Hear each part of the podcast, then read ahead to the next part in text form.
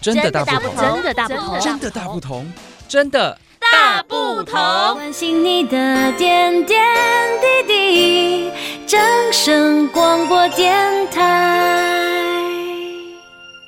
大家好，我是正声台东台的主持人明志。我邀请的是来自我们台东县政府、哦、教育处处长蔡美瑶，美瑶处长。哎，各位听众朋友，大家好，我是美瑶处长。今天要来跟大家分享的是，最近大家不知道有没有看那个新闻，就是我们新北国三生哦割喉案，就是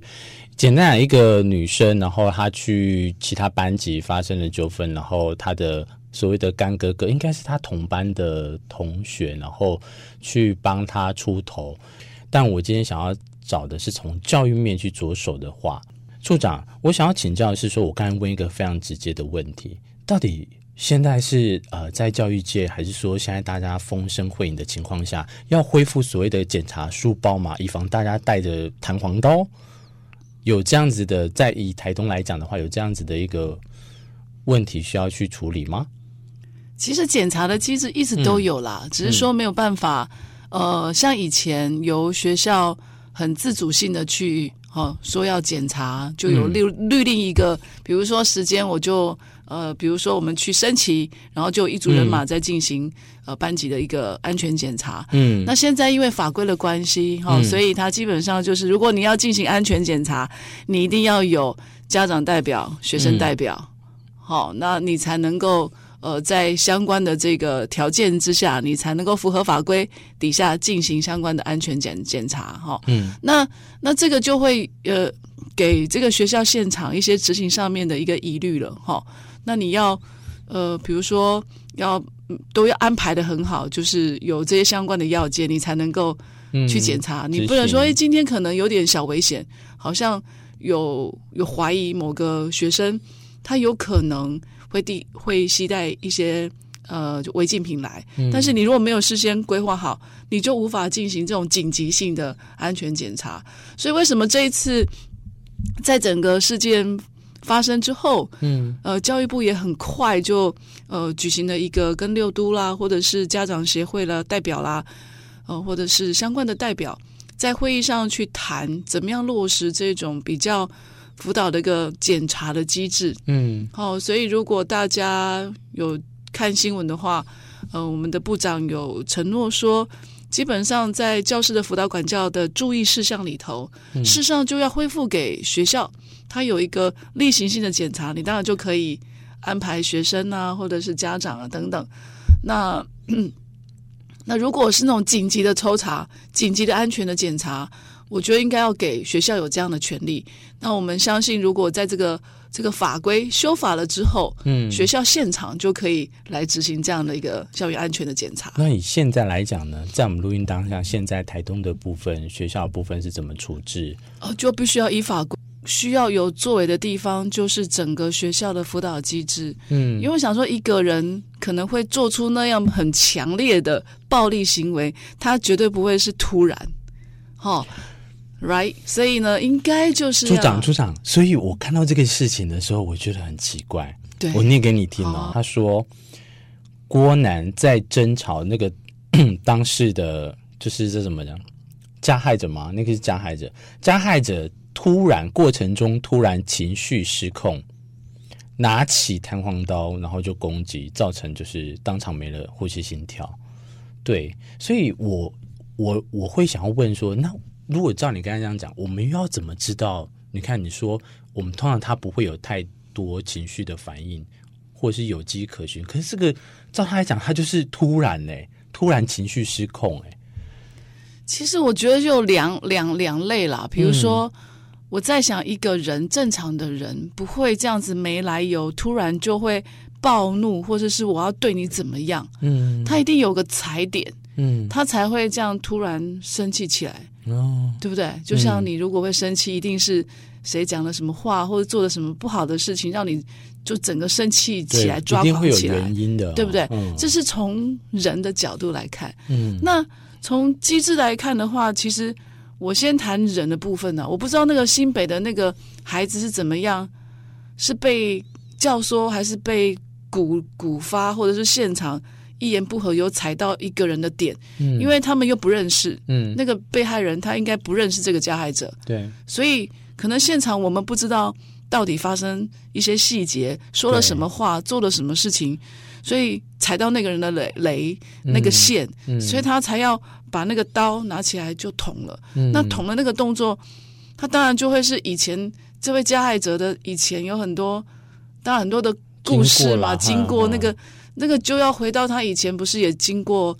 管束，我我不知道我的用的语词精不精准，嗯、他不是也是刚放回来哈，嗯、所以他在社会历练或者是那些背景，或者是说我们知道他外面可能会有一些帮派的一些朋友等等，嗯、这些可能就会是一个相对起来，他就是为破险少年的这个几率很高，嗯，所以像个人的话，其实这个对学校来讲也是非常的为难，因为。对呀，这样的小孩子是不是这个在这次部长的会议里面有谈到，像这样比较曝险的少年，比较高风险的人，嗯，事实上他从，比如说从呃，比如关关护所那边出来的时候，马上就要被放到普通的学校吗？嗯、是不是应该有一个中途的地方让他安置跟学习？哦，这是一个很棒的提议，对不对？因为他相对风险高，我们也是国家不是说放弃他，嗯，而是。让他安置在另外一个比较适合的地方。可是处长，如果照这样讲的话，是不是你刚才讲呃管束就没有效了？因为你看他他之之前有经过管束，那结果还是又这样子，那这样是不是我们可以去推论说我们的管束是没有效的？其实到到那一些单位里面，其实也很难这么说。为什么？因为人跟人跟、嗯。两个人跟三个人跟一个群体，嗯，有时候熟悉跟不熟悉就会很不一样。哦，所以当然我们也是希望说，这个这位经过收容之后出来的孩子，嗯，他能够在社会能够适应的很好，变成很棒的的的人，因为以后他的资料会不见嘛，哈。那那我们会会希望他能够重新能够。把他本身融入这个社会做好，这是我们最高的期待。可是我们也不知道说他今天碰到了人是谁，嗯，对他说了什么话，嗯、或者是他旁边有没有人叫他来帮他出头？他在那个片刻，是不是想要成为那个教唆他的人的一个更好的大哥？I don't know，就是每一个人的的那个情境因素很不一样，嗯、对不对？所以回到你刚才讲，为什么一开始你说的是？哦，我们的辅导机制很重要。对，回过头来，你刚才讲的一个问题，你你你的建议啦，你说所以要有一个这个中途的地方嘛，哈，中途之家也好。那以台东现在来讲的话，台东有类似像，如果假设真的不幸发生这种事情的时候，台东有类似像这样的情况，会这样做处置吗？也会让他在中间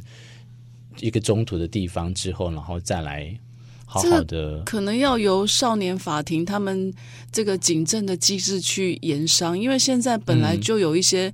针对特殊的小孩，嗯、不管是呃保护出来保护出来的，嗯，或者是比较是属于那种特殊状况性平事件的孩子，都会有一个安置的地方啦。那那差异性很大。那像这个是因为他有这种。不同的这个事件嘛，哈、嗯，所以我觉得这个应该回到警政去处理它。哦，所以你的意思是说，这种的，哎，对啦，因为警政跟教育要合作啦、哦、OK，因为他毕竟他年纪还小，嗯、去这种中途的地方，还是应该要进行教育。嗯，他不会只有管管束而已，他应该还是让他学，然后让他不要放弃学习。嗯，我觉得如果呃等到这个。呃，教师辅导管教办法里面的注意事项里面呢，哈、嗯，对于这个相关的检查机制，能够法规上修法了之后，嗯，其实就提供了给学校一个很重要的一个依据，嗯，像紧急的状况，呃，都可以在一个适当的一个地方来进行相关的检查。那如果学校有这样的一个机制，事实上，对于比较不特定的。或者是我们觉得他可能相对风险性高的孩子，嗯，我们就可以简简单的检查一下他的书包有没有带一些违禁品，第一时间就可以把它查扣了，嗯哼，好、嗯。哦，也许也许也许那把弹簧刀也许就可以拿下来了，也许顶多就算有身对身的冲突，嗯，也不至于这样捅成十刀这么严重，嗯哼，我的我的意思是这样了哈，嗯、这是一个，好，那所以我们也希望。呃修法之后呢，对于一些比较特殊的孩子，他应该有一个中途的地方，可以让他安置跟学习。啊、嗯呃，国家没有放弃他，只是可能不要第一时间不显少年那么高的状况底下，就直接进到校园里面来。嗯有些导师可能也还没有完全都准备的那么好，嗯跟他有这么好的一个感情的基础，嗯或是辅导的系统应该带过来，这些都会相对，呃，我如果以新北的状况来讲，我不知道他们已经辅导多久了哈，那这个就会提高一个校园的安全性的一个问题，然后这是其二了。第三呢呢，其实我是觉得说，呃，老师就是一般的老师。呃，对于像特殊生或者是这样高曝险的少年，嗯嗯、呃，他们的就是大家如果真的会会碰到，或现在起，嗯身为一个老师，可能要学习怎么样对这些特殊的孩子，嗯，好、哦，你第一时间，你的眼神，你的肢体，你如果第一时间就会觉得你就是一个坏小孩，其实那个。那个就会传递讯息的，他不会亲近你的，嗯、他也不大可能接受你的你的照顾的。嗯、就是说，一定要某种时间给这个孩子信任你，至少还有多一个关口。嗯，好，或者是像这些人本身也就缺乏长期缺乏关心跟疼爱，嗯、这种比较属于脆家的或者是低关怀的家庭，嗯、他他才就是说孩子会这样的状况。比较高嘛，所以他如果他今天一日在学校，你身为他的老师，或是你还没有接这样孩子的的班级，嗯，或是现在每个班级几乎都有特殊生，嗯，我是认为当务之急，每个老师应该也要加强自己怎么样去面对，透过很多的个案去呃强化自己的职能，怎么样跟他们讲话，尽量可以掌握到这个孩子的踩点，嗯，那我们。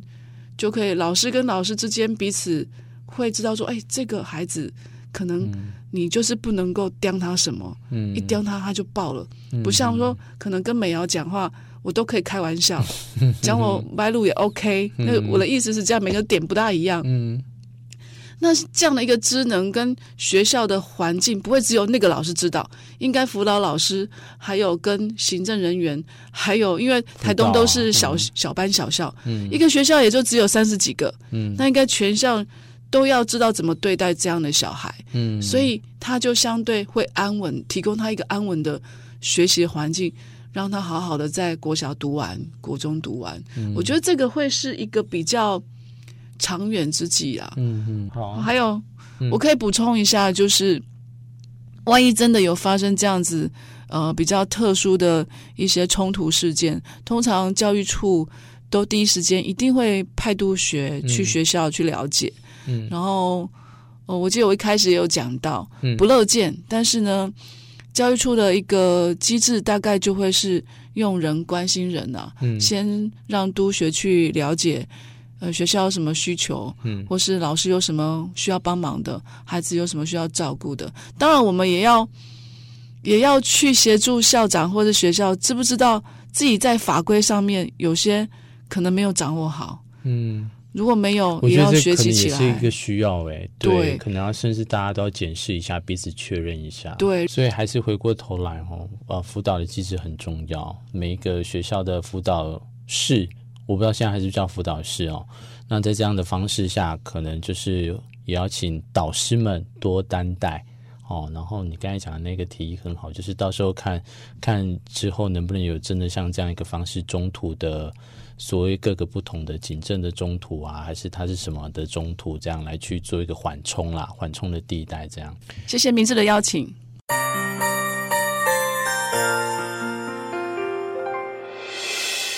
伤心的时候有我陪伴你，